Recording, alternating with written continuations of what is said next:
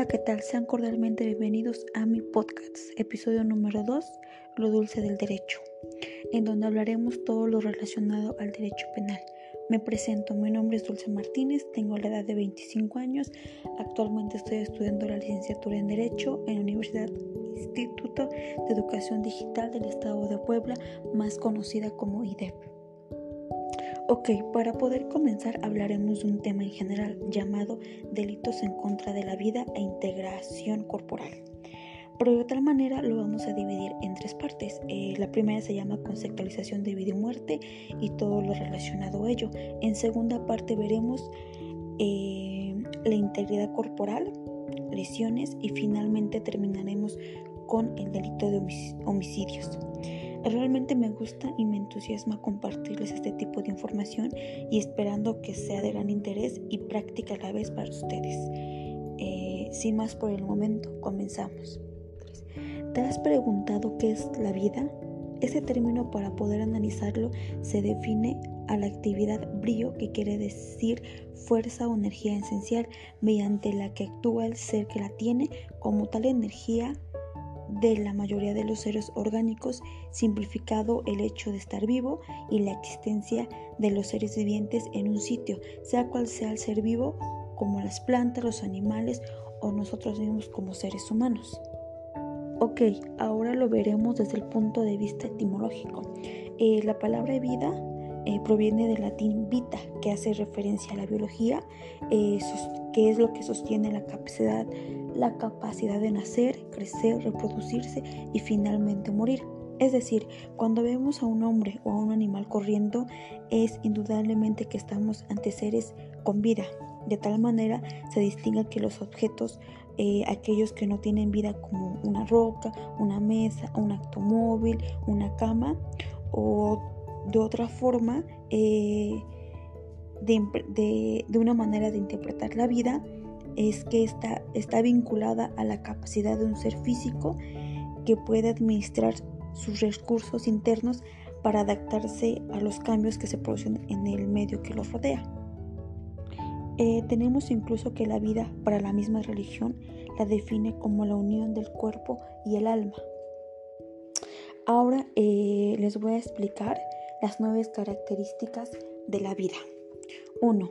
Exclusividad química quiere decir que es el conjunto de moléculas, macromoléculas y ácidos nucleicos. 2. Complejidad y organización jerárquica. 3. Reproducción. 4. Posesión de un programa genético. 5. El metabolismo que es nuestra alimentación. 6 desarrollo, eh, nuestro crecimiento. 7. La integración ambiental, siendo la distribución geográfica. 8. Movimiento voluntad. Y por último tenemos la energía. Eh, aquí lo podemos ver desde un punto jurídico, eh, que es la ley de conservación de energía, la segunda ley de la termodinámica, la noción que existe en dirección de equilibrio y el desplazarnos, que esto conlleva a la energía cuando nosotros mismos nos movemos. Ahora bien, podemos decir que calidad de vida es una vida saludable, pero ojo, no económicamente. Eh, hemos explicado qué es vida tanto e, etimológicamente como biológicamente. Pero ahora, ¿qué es la vida desde el punto de la física? Eh, nos dice que puede ser entendida como el tiempo que duran las cosas o bien como la fase evolutiva. Eh, es decir, que las estrellas tienen vida, algo que resulta incompatible eh, desde el punto de vista de la biología. Ahora bien, eh, ¿qué nos dice la vida desde el punto de vista de la filosofía? Eh, aquí es un poco difícil definir este tipo de concepto, ya que dependiendo de cada filósofo y la corriente que lo analiza, de esta manera la respuesta que se obtendrá será muy diferente. Hay filósofos que consideran necesario separar la vida humana de la misma biología y es tratada desde la antigua Grecia y uno de los pensadores que reflexionó acerca de ello eh, fue Aristóteles, eh, quien consideraba que para poder considerar la vida humana se precisaban este, requisitos y algunos de ellos eran como la autonomía, la libertad, la búsqueda de la belleza, la política, la filosofía, entre otros. Dicha visión de Aristóteles ha recibido muchas críticas, ya porque ya que a partir desde su definición muchas personas no podrían ser denominadas como tales. Aquí surge otro filósofo importante, el cual nos habla acerca del cuerpo y el alma. Hablamos de Platón, el cual afirma que el cuerpo es, un, es una cárcel para el alma, porque entiende que el cuerpo y el, alma son, son, realidades heterogéneas. Eh, heterogéneas quiere decir que es una mezcla que está formada por dos o más sustancias físicamente distintas, tanto por su naturaleza como por su origen. Entonces el cuerpo es naturaleza material y pertenece al mundo sensible. Está compuesto, mudable, dividible y, moral. Pero ok, si, si entonces todo tiene un inicio, también tiene un final. Y es ahí donde nos encontramos con la palabra muerte, que viene del latín mortis, que significa la imposibilidad orgánica de sostener vida en pocas palabras, el final del organismo o ser vivo en este mundo terrenal. De esta manera, mor mortis igual se define como la etapa final de nuestra existencia. Aquí mismo tenemos otra definición de muerte. Eh, quiere decir como término o cesación de la vida, dado ello al ser humano que es un ser vivo que llega a la vida para morir.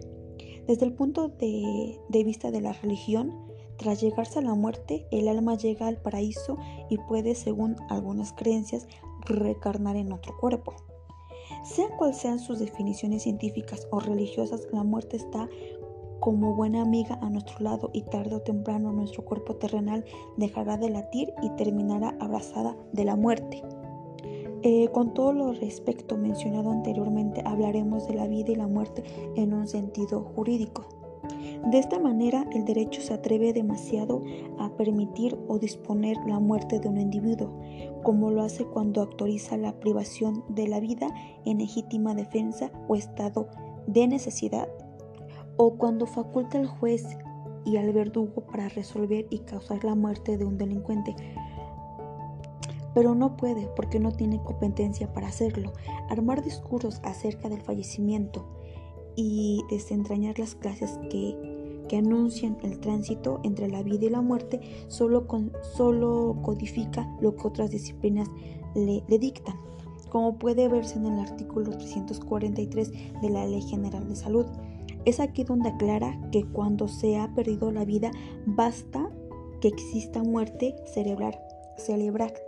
Fracción 1 que es lo que muchos científicos y diversas legislaciones identifican como la muerte o mejor dicho, se requiere otro, a otro conjunto de elementos, fracción 2, debidamente acreditado. Finalmente, la muerte determina la desaparición de la persona. Y hablamos también como la terminación en la personalidad jurídica. Y esta se reconoce cuando se produce el hecho natural o biológico de la misma, generalmente refrendada por el certificado de defunción. En nuestro artículo 4 constitucional nos dice eh, sobre el derecho a la vida. De este modo, también se habla de la vida humana y se dice que comienza hasta cuando finaliza la misma, pero hay quienes consideran que se puede ser iniciada la vida en el momento en el que el, en el, momento en el, que el óvulo es fecundado. Pero hay otros que afirman que la vida como tal comienza con el nacimiento, que hasta el momento previo del parto es un feto. Entonces, de acuerdo con lo visto anteriormente, se podría señalar que la vida y la muerte en sí podrían ser un solo acto, y de esta manera es casi imposible hablar de vida sin hacer referencia a la muerte y no, y no podríamos hablar de la muerte sin antes admirar a la vida.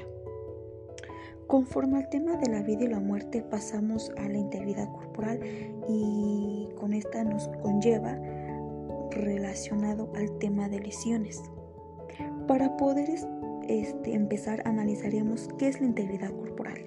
Bueno, la, la integridad corporal es el derecho al resguardo de la persona eh, en, toda su en toda su extensión, bien sea en su aspecto físico como mental. De igual manera se refiere al, mantenimiento de las funciones del organismo de acuerdo con las capacidades, edad y demás elementos que, que ahí mismo intervienen.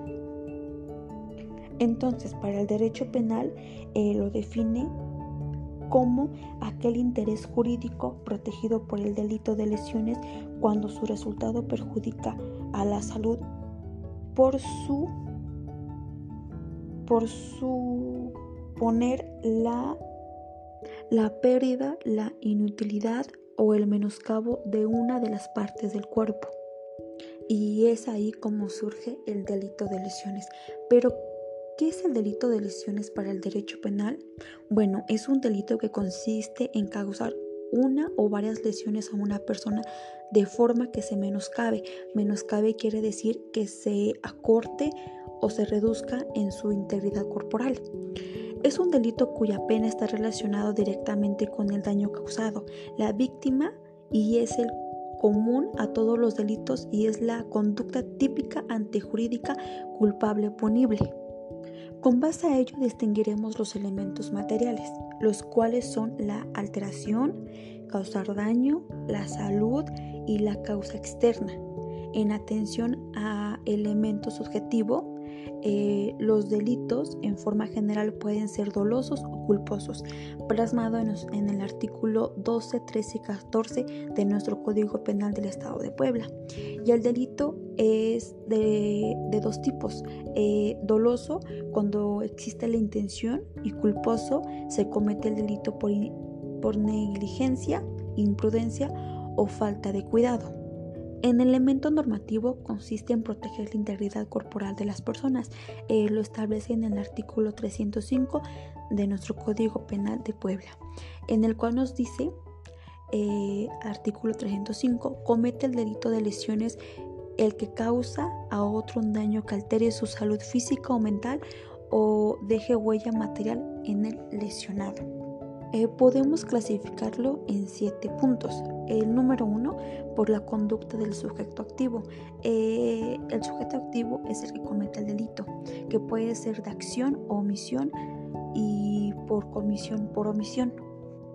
En el caso particular eh, del delito de lesiones solamente va a ser de acción, es decir, que el sujeto activo que es el que se activa o se mueve para cometer el delito.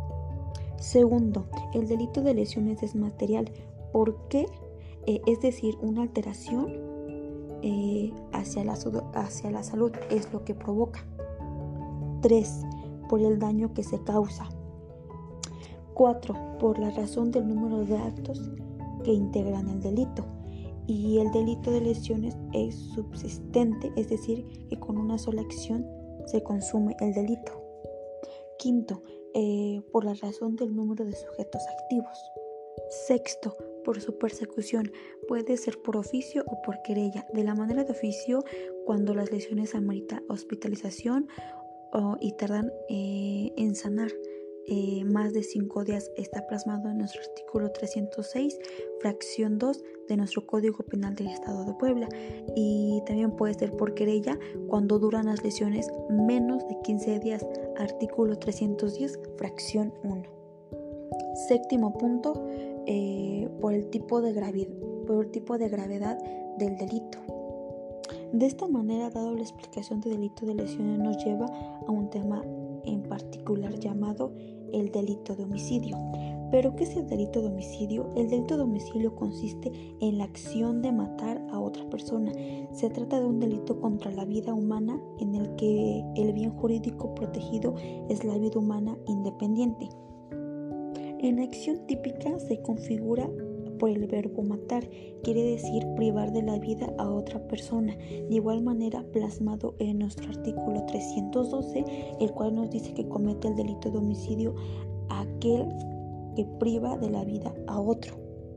De esta manera es como surgen y o, tenemos los elementos materiales, eh, los cuales analizaremos. Como punto número uno es un elemento subjetivo eh, como ya recordamos que puede ser doloso o culposo. En segundo punto son los elementos normativos. En este caso es proteger la vida de las personas y este valor jurídico es el más alto que tenemos.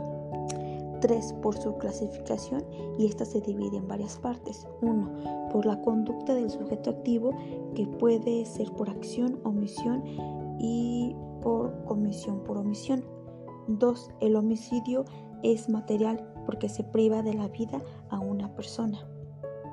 3. Por el daño que causa y puede ser de lesión o de peligro. 4. Eh, por su duración y esta es instantánea eh, porque en un solo momento se priva la vida a la persona. 5. Eh, por su estructura ya que, ya que aquí solamente se protege un bien jurídico tutelado que es la vida. 6. Por el número de actos, eh, aquí es un unisistente. 7. Por el número de sujetos activos, aquí puede ser eh, unisubjetivo o pluris, plurisubjetivo. Eh, aquí puede ser una sola persona o varias personas, como en el caso de homicidio tumultario que está en el artículo 308, 318. Aquí en el delito de omisiones eh, su persecución es por oficio, no por querella. Y aquí este, tenemos que también el delito de omisión este, ya, a diferencia que el de lesiones, aquí el delito ya es grave. Continuando con el, análisis, el delito de homicidio, este, llegamos finalmente con el sujeto activo, que es, el, eh, es la persona que comete el delito, eh, mejor dicho, homicida, y el sujeto pasivo es la persona que ha, que ha perdido la vida, y el objeto jurídico es el bien tutelado por la ley, y en este caso es la vida, y el objeto material es la persona que falleció. El instrumento consiste en todo aquello que sirve o ayuda al sujeto activo a cometer el delito. Puede ser eh, una pistola, una arma, eh, un vehículo, automotor, entre otros. Eh, para poder concluir, damos una pequeña reiteración de los tres temas vistos. para poder tenernos en mente, sabemos que la vida y la muerte son, un solo, un, son solo un acto y que, y que analicemos desde diferentes puntos de vista sus definiciones, pero llegamos a una conclusión que el ser humano es un ser vivo que llega a la vida para finalmente morir. Posteriormente explicamos lo que es la integridad corporal y esto nos lleva al delito de lesiones, el cual eh, es un delito que consiste en causar una o varias lesiones a una persona de forma que se menoscabe y es ahí como eh, cerramos con el tema eh, de homicidio. y nos dice en el artículo 312 que homicidio comete el delito de homicidio el que priva de la vida a otro.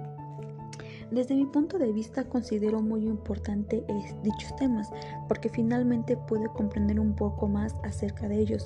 Ahora entiendo cómo es que todo se relacionó desde el concepto de vida y muerte. Y aquí de tal manera también con el sentido jurídico. Eh, llegamos a los delitos de lesiones y homicidio y es ahí donde reflexioné que todo tiene que ver con el derecho. Eh, realmente espero que haya sido de gran interés eh, la, información prestada anteriormente.